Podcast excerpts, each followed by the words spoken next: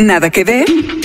Documentales, cine de autor, series de todos lados del mundo y una que otra película dominguera. Aquí, Mariana Linares Cruz, Trino Camacho y Luis Pablo Boregard hablan de Netflix, recomiendan lo que vale la pena y te ayudan a solucionar el eterno dilema de no tener nada que ver. I'm going to tell you a story. Everything happens for a reason. Goddamn right.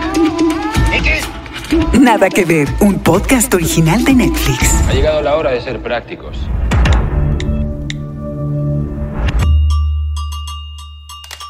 Pues bueno, hoy sí me dejaron completamente solo en este episodio de Nada que Ver. Les saluda Luis Pablo Borregar. Estamos en el episodio número 70.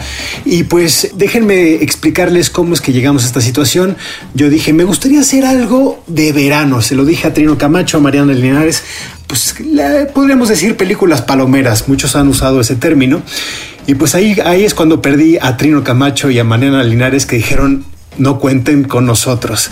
Así que estoy solo, pero muy bien acompañado de eh, pues una ya un amigo, un amigo del programa, Arturo Aguilar. ¿Cómo estás, Arturo? Hola. Seguramente mucha de la gente que escucha nada que ver te escucha en otras en otras partes. Eh, tú escribes, estás en radio. Colaboro en radio y en revistas en Gato Pardo y en Nexos. Ahí es donde escribo y en radio en W Radio, en Así las Cosas. Yo te quise invitar.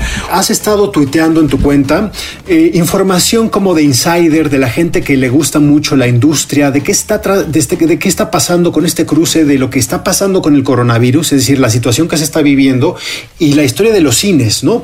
Y pues es un buen momento un poco para detenernos y pensar qué es lo que está sucediendo, porque en Netflix ahora estamos encontrando pues esos esos taquillazos, ¿no? Sí, totalmente. Creo que es un fenómeno muy interesante y como, como bien señalas, para la gente que de repente se interesa en el detrás de, el cómo funcionan las películas, los estudios que están de- detrás de ellos y cómo funcionan sus sistemas y modelos de negocio. Porque al final hay que entender que eso, que todas estas grandes empresas de entretenimiento son negocios. Lo que tratan es de tener una ganancia, de tener mayores suscriptores, eh, etcétera. Y en ese sentido, eh, sí, este contexto que nadie podía prevenir y lo que han significado ya cuatro o cinco meses de cines cerrados, por ejemplo, en nuestro país y en, y en todo el mundo, se ha convertido en la disrupción total, además de un fenómeno que sabíamos que iba pasando, que lo que íbamos a ver en tres o cuatro años, yo creo que sí lo vimos en cuatro o cinco meses, la revolución de, oye, hasta los grandes estudios que eran los grandes socios de los cines, llámense Universal, llámese Disney,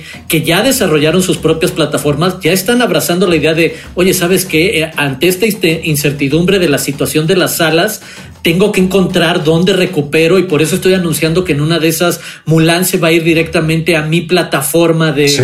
de streaming o Universal lo hizo Controls, etcétera. Entonces creo que son cosas muy interesantes y al mismo tiempo lo que vemos es nosotros no somos ajenos a ese ritmo de consumo eh, de, de entretenimiento que, que mencionaste al principio. El verano significan ese tipo de películas. Todos, incluso quienes somos los más clavados y disfrutamos, por ejemplo, la conversación que ustedes tuvieron sobre Father Soldier Son hace un par de semanas, un extraordinario documental. Pero también sabemos que en verano es la época en la que se estrenan esas películas grandilocuentes, de presupuestos exageradísimos, de explosiones y persecuciones. Don- Donde, donde los protagonistas son como los efectos especiales, ¿no? O sea, como que- Totalmente. y es curioso que se siguen lanzando incluso en los servicios como Netflix. eh, ahí están las películas y de esas vamos a hablar el día de hoy. Te quería preguntar, Arturo, ¿cuál es tu película de acción favorita? Eh, soy muy fan de la saga de Ethan Hunt, todo Misión Imposible, y sobre todo creo que es una gran serie de acción que conforme fue avanzando, y además es una serie ya larga, fue mejorando. En verdad, no, no, no fue solo repitiendo la fórmula, creo que hizo lo que en su momento también fui muy fan de toda la saga de James Bond, incluso su reseteo a partir Sí. de Daniel Craig con Casino Royale. A mí me encantó ese giro mucho más siglo XXI, mucho más sucio, y siempre hacía la broma de. Mira, a mí que me gusta correr, lo peor que me podría pasar es que un día me quisiera corretear tres personas, Ethan Hunt, Jason Bourne o, Ja- o el nuevo James Bond. Es, el- es gente que cuando ves correr y de eso se trata el cine de acción, de persecuciones, dices, no, no, ahí muere. Ni siquiera voy a intentar correr una cuadra, ¿sabes? Porque estos son los que van a correr 30 cuadras, los van a atropellar tres veces, pero se van a volver a parar de nuevo y van a estar... detrás. Soy muy fan de, de Misión Imposible, la verdad. No está mal, no está mal. Es una buena. Además, cuando de esas, de esas sagas viejitas viejitas, ¿no? Es decir, que ya tienen este Sí, cierto, ci- cierta posibilidad de comparar, de decir, bueno, me gustó más, o sea, ya puedes a- hablar de una saga a partir de décadas, ¿no? Eh, sí. Pero bueno, hoy les tenemos, por ejemplo, Vamos a hablar de tres cosas. La primera es un estreno que se llama Project Power. Otra de la cual eh, vamos a hablar, vamos a hablar de Extraction, que yo creo que es un fenómeno, eh, Arturo, si nos, si nos podemos detener ahí a platicar de eso, ha sido muy interesante Claro. lo que ha pasado con Extraction, que se ha convertido en, en- en la película original más vista en Netflix. Y la tercera, Six Underground. Verano sin Michael Bay no es verano. ¿No? Sí, es decir, totalmente, totalmente. Si alguien define el nuevo verano o el nuevo perfil de verano cinematográfico, mucho es Michael Bay. Michael Bay, este, este director que hasta que seguramente ustedes conocen, si ustedes tienen eh, ya algunos añitos lo, lo conocerán por Armageddon, pero si son más jóvenes lo conocen por ser, digamos, la mente detrás de Transformers. Vamos a arrancar, Arturo, si te parece, platicando de esta de Project Power. Nada que ver. Project Power. Situada en Nueva Orleans, un policía local, una traficante de drogas adolescente y un ex soldado. Juntos tratan de averiguar quién circula la nueva droga que recorre las calles. Una pastilla que, si la tomas, adquieres superpoderes por cinco minutos o tal vez simplemente mueras. If there was a pill Hungry for that money, I'm coming to devour. that could give you five minutes Spit it so they get it. I'm embedded with the power. of pure power,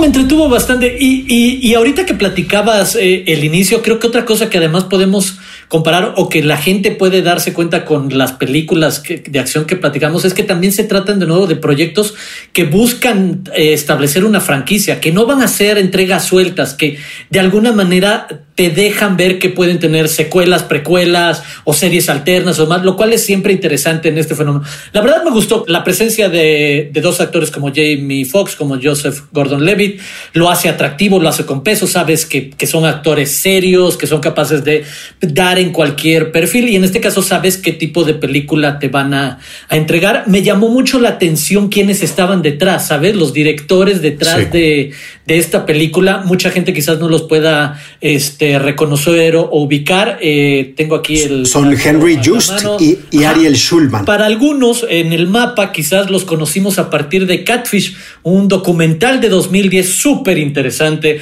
la historia precisamente de un documentalista que se enamora a través de redes sociales de la hermana de una niña con la que se empieza a mensajear. Pues bueno, esta pareja de directores ahora están detrás de esta, eh, de esta cinta entre acción y ciencia ficción y que tiene que ver con una droga y cómo cada ser humano asimila de manera distinta esta droga, que el gobierno además no reconoce, entonces la policía no tiene ciertas capacidades para enfrentar a, a los malos de la historia. Y, y lo que dices, hay una dinámica muy interesante incluso a nivel de no saber bien hasta ya entrada la película, quién es el protagonista y el antagonista como tal, porque ya ha llegado a cierto punto Jamie Foxx en, eh, entiendes cuál es la historia detrás y es el de, Así ah, es. no es lo que te querían hacer creer según lo que sabía él por personaje típicamente bueno, que es el policía, que es el de Joseph Gordon-Levitt, que es un policía que se brinca ciertas reglas inmediatamente. Pero- en los primeros 10 minutos lo vemos que él también se echa sus droguitas. Nada que ver. Project Power, película de superhéroes dirigida por el dúo de Henry Just y Ariel Schulman y escrita por Mattson Tomlin, a quien se le ocurrió esta idea en el 2016 a los 25 años de edad. Welcome to Project Power. Our goal is simple the next evolution of the human species. You ever taken one of those before? It can make you strong, make you invisible. You never know what your power is until you try it. Push that power, don't you? Yeah. On the streets, they're talking about superpowers, but they're not talking about how one hit could kill you. las películas de acción ya han, se han alejado de algunos lugares comunes o algunos estereotipos de el completamente bueno y el completamente malo. Es decir, todo esto con sus, con sus veremos, porque es curioso que tanto, por ejemplo, la de Michael Bay, la de Six Underground y esta, tienen como actores, uno tiene como antagonista a un dictador y aquí hay una presidenta sudamericana que no entiende muy bien, que, que- que quiere hacerse con el poder con, la- con las malas, ¿no? Eso sí es como Sí, de sí, antiguo, sí. de la Guerra Fría, lo que hemos heredado, a que, a que los antagonistas, los malos malísimos de la película son estos. Pero en este caso es un policía que efectivamente no es completamente pulcro, sino tiene, eh, pues ahora sí que se aprovecha de lo que debería estar combatiendo como parte de su personalidad. Y eso lo hace interesante, ¿no? Todo sucede además en Nueva Orleans, que también Sí. resulta incluso interesante a nivel de producción y de diversificación de las miradas. Es de no todas las películas tienen que ser en Nueva York, Los Ángeles, Washington, etcétera. No, es Nueva Orleans y también se aprovecha de,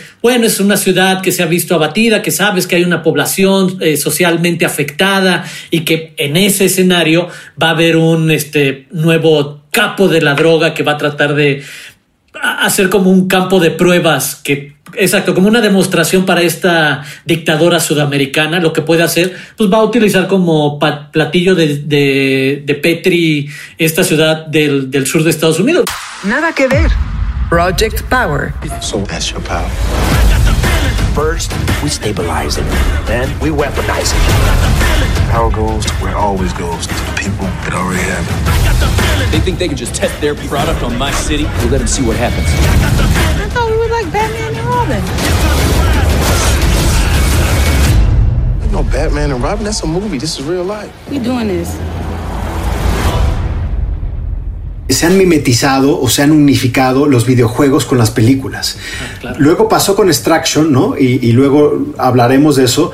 Pero, por ejemplo, muchas de las secuencias, como están montadas, como seguimos a los personajes, por ejemplo, la escena de, la escena de arranque que sirve para ir presentando a Joseph Gordon-Levitt y a esta eh, eh, dealer que es Dominique Fishback, que me gustó mucho ese personaje que ya es una, pues es una adolescente que está en la preparatoria, lo está haciendo una gran actriz Sí, joven sí, ¿eh? sí. Se le mide a los dos en cualquier escena la verdad ella roba cámara es enormemente talentosa la Es, verdad, es muy buena y- y, además el personaje como, como que te, te lo imaginas que tendría éxito en TikTok o, o en Instagram, Totalmente. ¿no? Es decir, es, una... Exactamente, es, es una chava que ella está, es una pésima estudiante porque ella realmente sueña con ser eh, rapera, ¿no?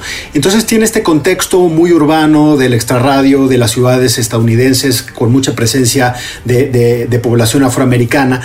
Em, pero toda la presentación, ¿no? Es decir, que es en este, eh, pues como medio eh, parque de atracciones que está abandonado, todo está grafiteado, hay colores chillantes o fosforescentes. eh, es, es, es, es como ya para otra generación, no te sientes como que están hablando ya la generación rápido y furioso y a ti te, te queda un poco aparte, ¿no?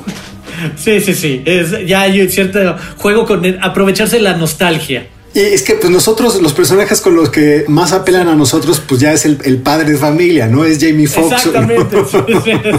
Pero eh, Oye, y- me- mencionas, creo, una parte importantísima, perdón que te interrumpa, una parte importantísima de, de la propuesta de esta película y que es precisamente esa oferta narrativa visual muy de videojuegos. Aquí sí, sacando la parte más nerd mía, es el.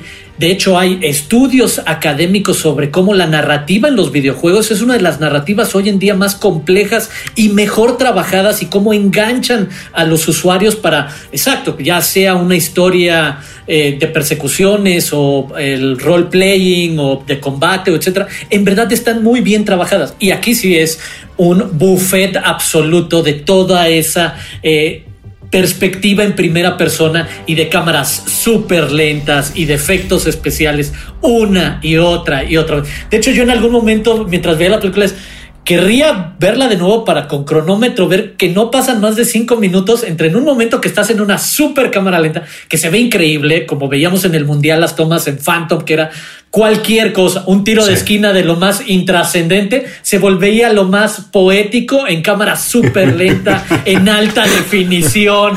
Lo, lo mismo pasa, y aquí también es el de con muy buenas secuencias de, de acción en cuanto a combate y pelea. Es el, Entonces sí te deleitas en ahora ponlo en cámara súper lenta en cómo va a tratar de evadir un golpe o cómo vas a descubrir que tiene un superpoder. Exactamente. Ese, es uno de los momentos más interesantes porque por ahí sale Rodrigo Santoro, este, este actor eh, de origen latino y, muy interesante que en algún momento de la película tú realmente te quedas atento porque eh, quieres ver cuáles son los poderes cada vez que se toman esta droga, que es una droga muy peligrosa. A mí me recordó mucho como el, el, crocodile. ¿Te acuerdas que se puso mucho eh, en boga, ¿no? Que decían que era lo peor y ya luego dejamos de escuchar de esa droga. Entonces, este, esta droga de poder, pues como que transforma, según esto, basado en el mundo animal y saca, saca en ti algo muy diferente al otro. Entonces, cuando se lo toma Rodrigo Santoro, es, es, buena, es buena escena, ¿no? Entonces, yo creo que por eso te quedas, te quedas viendo te quedas viendo por los efectos especiales y por las escenas de acción. Y yo creo que las escenas de acción, aquí es donde diría, pasemos a hablar de extraction, porque sin lugar a dudas, yo creo que sí ha, es decir, si tú sales de generalmente, y esto es lo que tienen las películas palomeras siempre, terminas de ver una película y se te queda prendado a la, mente alguna secuencia. Si, es si esa es una secuencia de acción, es que fue una buena película de acción. Nada que ver. Extraction. Escrita por Joe Russo y coproducida por su hermano Anthony. Ellos han dirigido la mayor parte de su trabajo en forma conjunta, ganando un Emmy por Arrested Development, aunque son principalmente conocidos por su trabajo en la serie Community y en películas del universo de Marvel.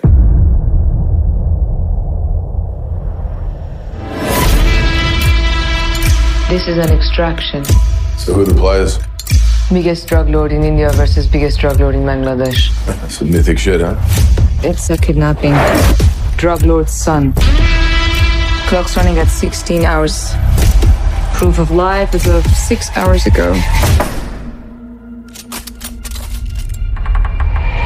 Y aquí de nuevo funciona el voltear a ver quién está detrás de las películas. Eh, en este caso, el director Sam Hargrave. Este es su debut como director, pero antes de eso, entre otras cosas, como director y actor, fue coordinador de, de Stones, de estos hombres de acción. O sea, literalmente él coreografiaba y montaba las secuencias de golpes. ¿Y de qué se trata de Extraction? Entre otras cosas, del rescate que tiene que hacer de este niño Chris Hemsworth. La verdad es de verlo pelear en todas las facetas y modalidades posibles por extensiones de minutos larguísimos. Y exacto, en el que dices, órale, sí, muy realista y con la cámara cerca y encima y la cámara moviéndose alrededor de quienes este, pelean y, saliendo por ventanas y volando. Pero es eso, es una secuencia una tras otra de grandes peleas físicas, sobre todo eso, de coreografías muy, muy físicas, realistas. Y, me llama la atención que esa sea la película que atrapó a la gente, pero de una manera desmedida, como la película original de Netflix más vista en la plataforma. Hace no mucho, eh, en julio, Netflix sacó digamos, con todo esto de la pandemia, pues más o menos como una, eh, pues una lista de, sus películas originales más vistas. Y durante mucho tiempo, de hecho, cuando salió Roma, eh, Roma logró meterse por ahí al top, al top 10, siempre abajo de Bird Box, la película esta del año pasado de Sandra Bullock. Buena película también, pero ese lugar de Bird Box ha sido arrebatado por Extraction. Y el tercer lugar, también hay que mencionarlo, Spencer Confidential. Esa ya la, hablamos aquí en, Nada que Ver, una película muy divertida con Mark Wahlberg en el papel de Mark Wahlberg, ¿eh? pero como body movie ¿no? de Lethal Weapon, que recuerda a, ese cine de acción de los ochentas. Pero Extraction yo sí creo, me, me parece como un fenómeno muy interesante para una película que solo vive en streaming, que es una superproducción de un director Nobel. Además, me encanta eso, tú ya lo dijiste. O sea, él, eh, eh, Sam Hargrave, es el doble del Capitán América en las películas de los Avengers. Sí. O sea, ya con eso tendría que jalar a toda la, a, toda la generación que ve el, universo Marvel, ¿no? A esta película, donde además es un gran homenaje al trabajo físico de la actuación. Nada que ver. Extraction. El director Sam Hargrave, famoso por su trabajo como stunt, filmó él mismo alguna de las escenas de persecución mientras estaba amarrado a uno de los carros en movimiento para no perder la práctica. You want to survive, you do exactly as I say. Who are you?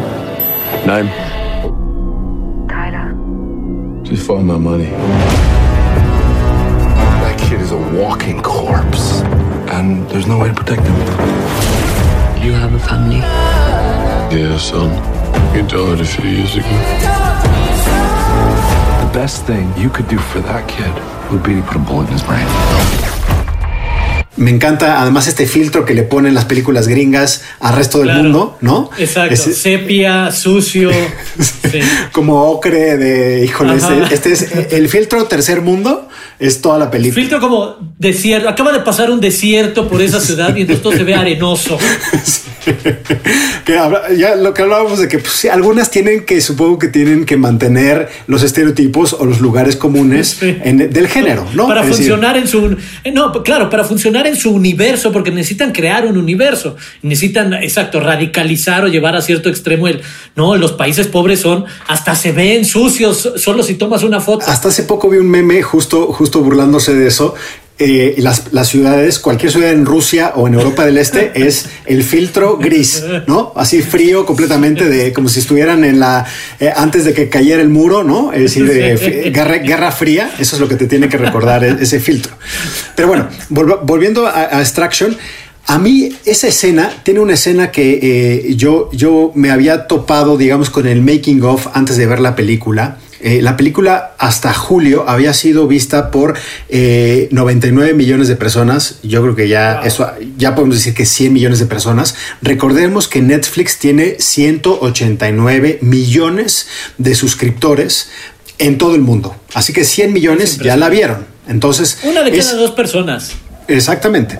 O sea, Wow. es, es brutal, es brutal el, el- el número y es aún más llamativo si pensamos que, por ejemplo, Black Panther, que es una película del universo de, de, como diría nuestro querido Ernesto Díaz Martínez, del universo de los monitos, eh, vendió 76 millones de boletos cuando fue estrenada en 2018. Solo en, solo, en, so- solo en Norteamérica. Entonces es, es muy llamativo a, a lo que estamos atestiguando de que, y, que, y que viene un poco de lo que decías, de cómo la pandemia vino a acelerar todos esos procesos de pues, por, dónde, por dónde se ven las películas. La gente quiere ver buenas películas o donde sea. Y yo creo que Extraction es, es un buen ejemplo, ¿no? Nada que ver. Extraction.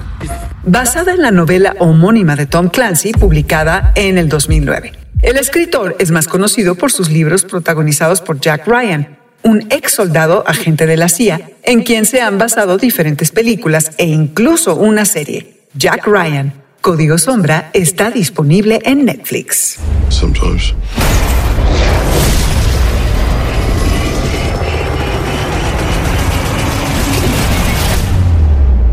Sometimes.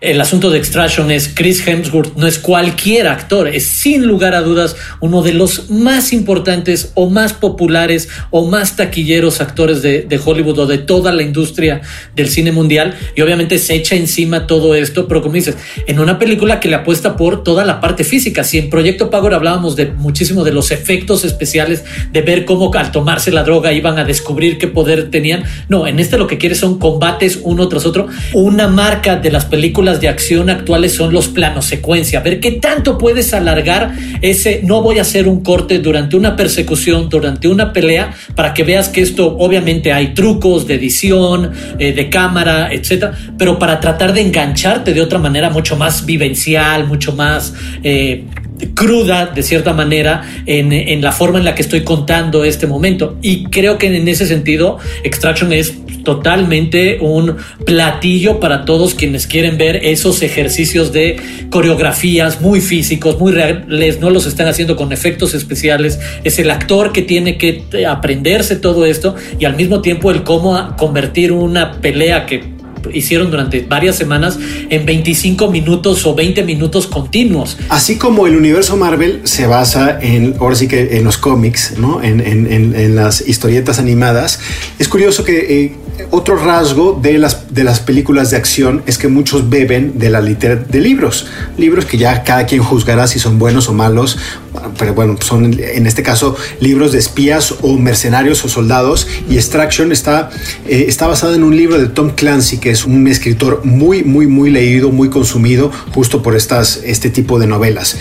Llamativo también el nivel, la cantidad de acción y, y de violencia en algunos, en algunos momentos, es decir, no es para todo el mundo, no es, tienes que tener un estómago más o menos, más o menos fuerte, porque sí hay mucha mucha sangre, ¿no? En ese perfil de acción sí es de las que quiere incluso seguir empujando los límites porque por supuesto que en los últimos 20 años a ti y a mí nos tocó crecer en los 90 en la adolescencia y ver las películas de acción. Normalmente lo más rudo era cuando veías que Jean-Claude Van Damme quebraba un brazo y veías la escena sin cortes de cómo se quebraba un brazo. Normalmente nadie se atrevía a hacer algo mucho más rudo. No, ahorita estamos en el momento en el que vísceras, cráneos van a explotar en, en cámara lenta y sí, esta película va a aventar todo a la leña en ese sentido, de no me voy a detener en ningún momento para ese tipo de público que en verdad y por lo visto es muchísimo, de allá vamos con todo, no nos vamos a detener en ningún momento a ser muy gráficos con ese tipo de violencia física. Nada que ver. Un podcast original de Netflix. Y vamos a pasar, ya hablábamos de Michael Bay, que es un nombre que es eh, un sinónimo de películas de acción. Él se ha afanado un poco con eh, ser justo este gran referente de, las películas, de este tipo de películas. En Netflix ustedes pueden ver eh, pues varias de sus no sé si llamarlas obras, ¿no? pero por ejemplo, están, hay, hay, hay, tres películas de Transformers en el servicio de Netflix para América Latina. Está Bad Boys 2 y a mí una de las películas que más me gustan de Michael Bay también está en Netflix, que, sea, que es Pain and Gain, con Mark Wahlberg y The Rock, que es para mí se me hace divertidísima.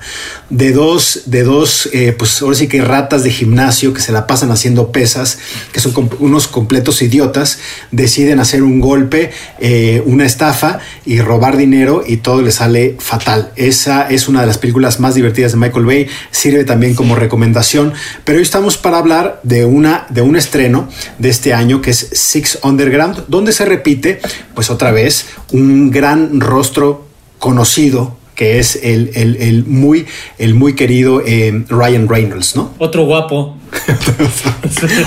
otro, otro guapo que, a diferencia de, de Chris Hemsworth, eh, él sí eh, se llena de sangre, digamos, pero a este lo vemos, es más un multimillonario de, de, tech y siempre el trabajo rudo lo hacen los demás, ¿no? Lo hace su equipo. Sí, claro, claro.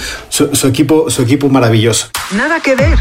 Six Underground los guionistas Red Reese y Paul Werrick ya habían trabajado juntos en otras películas como Tierra de Zombies, Deadpool y Deadpool 2. En esta última, también el actor Ryan Reynolds fue guionista.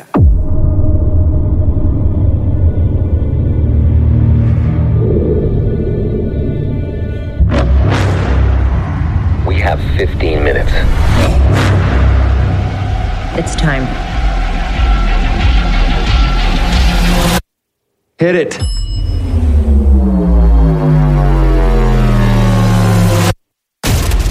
Michael Bay es un gran representante del militarismo estadounidense, es un orgulloso representante de, de hecho, todas sus películas él ha sido abierto, yo tuve la oportunidad en algún momento de, entrevistarlo y él abiertamente habla de tratar de escribir paralelos sobre la importancia de la presencia militar y de eh, lo que hace Estados Unidos cuando llega a otros lugares, entonces también por ahí se mueve eh, ese discurso que, que, que permanente, como, como decías hace rato, hay lugares comunes que necesitan ciertas películas de acción. Y en ese sentido, Michael Bay sigue dibujando un mundo en el que Estados Unidos son los buenos y no importa que te brinques cualquier ley del planeta, es el de, está bien que tú vayas y te encargues de quitar a un dictador en otro lugar porque, oye, tiene un hermano que sí le gusta la democracia, entonces vamos a hacer el trabajo sucio, aunque no, no que no existe la ONU, que no existe nada más, porque pues hay que poner al que sí le gusta la democracia, porque eso es totalmente americano. Michael Bay es muy así. Ryan Reynolds creo que aprovecha muy bien que ha sido un actor que se burla de él mismo incluso en la vida real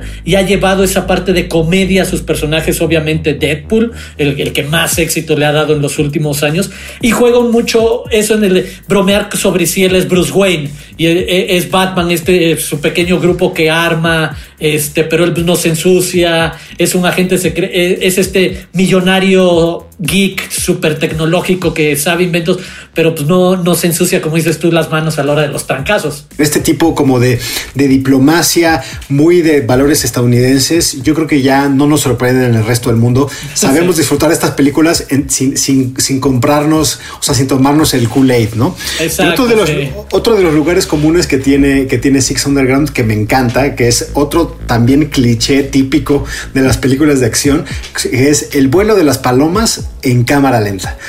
¿No? En este caso, De, si, no hay, si no hay aves volando en cámara lenta cuando le están poniendo en la torre a pues, un café, en este caso un café en, en Milán, eso es típico de, lo hemos visto en el cine de John Woo, ¿no? En John todos Woo los es el maestro de las palomas en cámara lenta. Sí, Exacto. Y, ahora, ahora, hacen un guiño, hacen un guiño a esto en, en Six Underground. Pero eh, llama la atención. Hay, otro lugar común que, me, que, me, gusta, y ahorita antes, perdona, hay otro lugar que me gusta que, que, aprovecha muy bien, incluso pensando en John Woo dirigió una de las primeras películas de Misión Imposible donde precisamente repetía eso, las palomas en cámara lenta, no hay película de John Woo, incluso con Nicolas Cage, donde también hacía lo mismo, etcétera.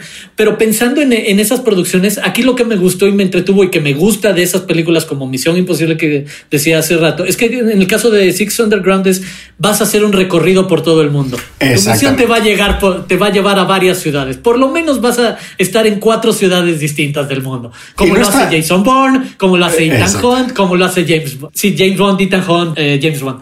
Nada que ver. Six Underground, protagonizada por un elenco muy internacional, entre los cuales destacan el canadiense Ryan Reynolds, la francesa Melanie Laurent, el mexicano Manuel García Rulfo, la puertorriqueña y guatemalteca Adria Arjona, el británico Ben Hardy y los estadounidenses Dave Franco y Corey Hawkins. What if I told you I know what happens when you die? You become a ghost. No more criminal records. No more office parties. Or stupid weddings. The best part of being dead is the freedom. Not policies or politics. No one touch. He's mine.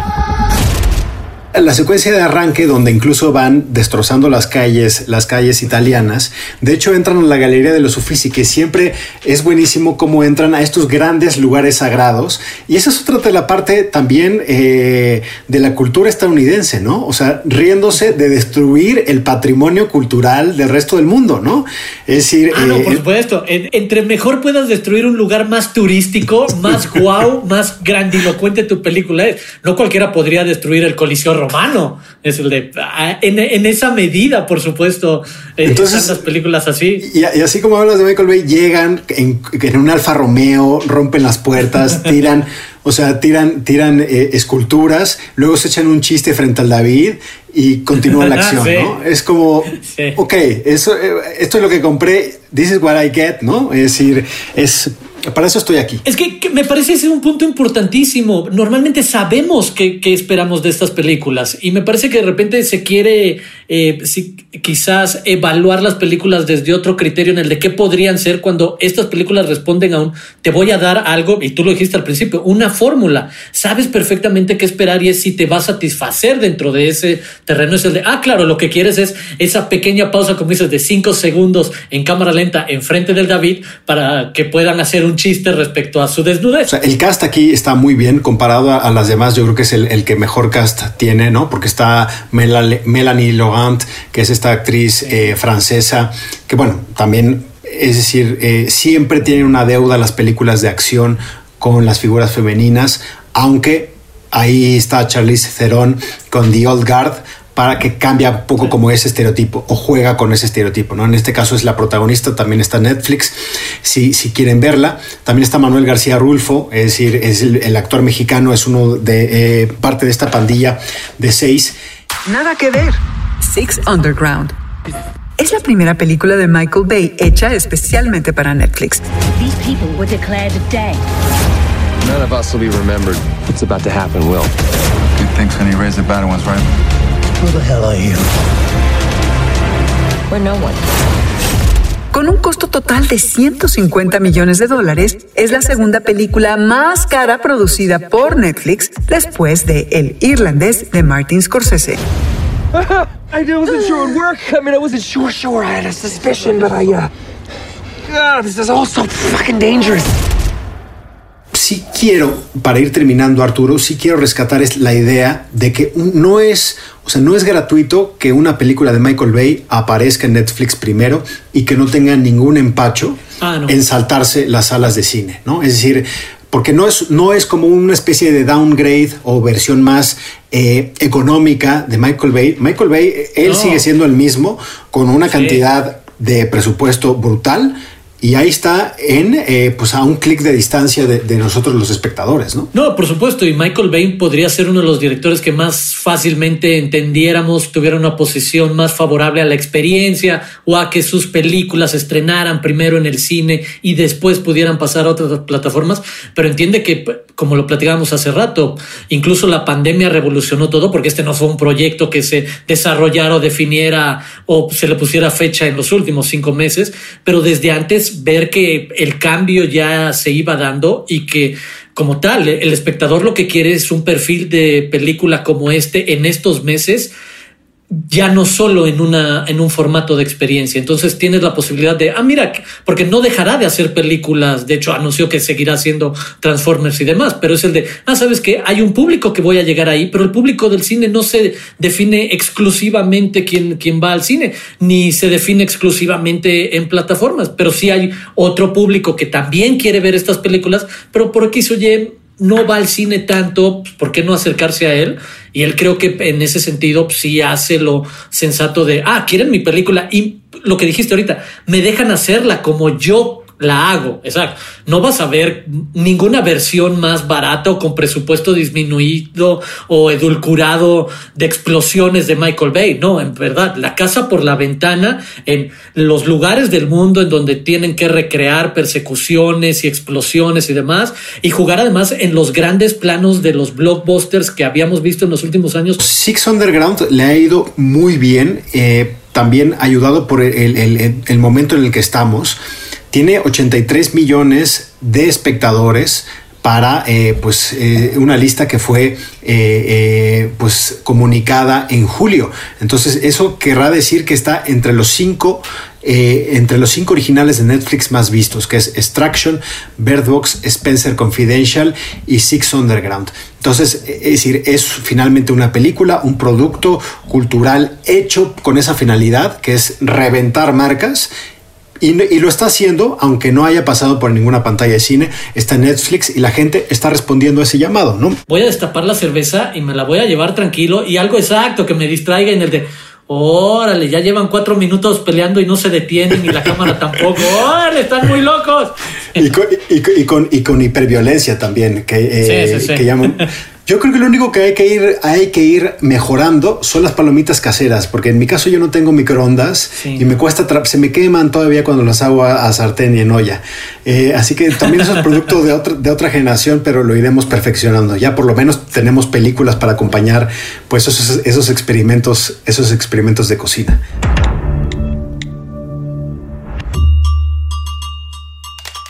Arturo, muchísimas gracias por habernos acompañado. Tú sabes que siempre eres bienvenido aquí. Sabemos que contigo podemos tener una conversación muy informada y además actualizada de qué es lo que hay que ver, o sea, qué hay para ver y qué hay para disfrutar. Además de un rango, no como Michael Bay, este sí es un rango súper amplio.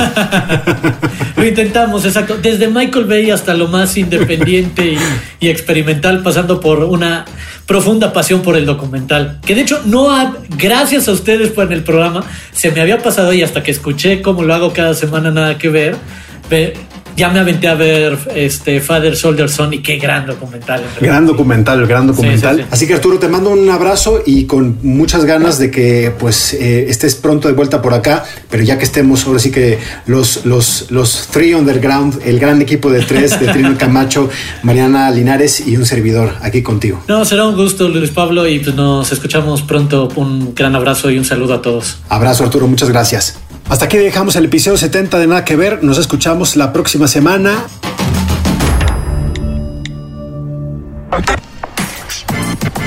que ver.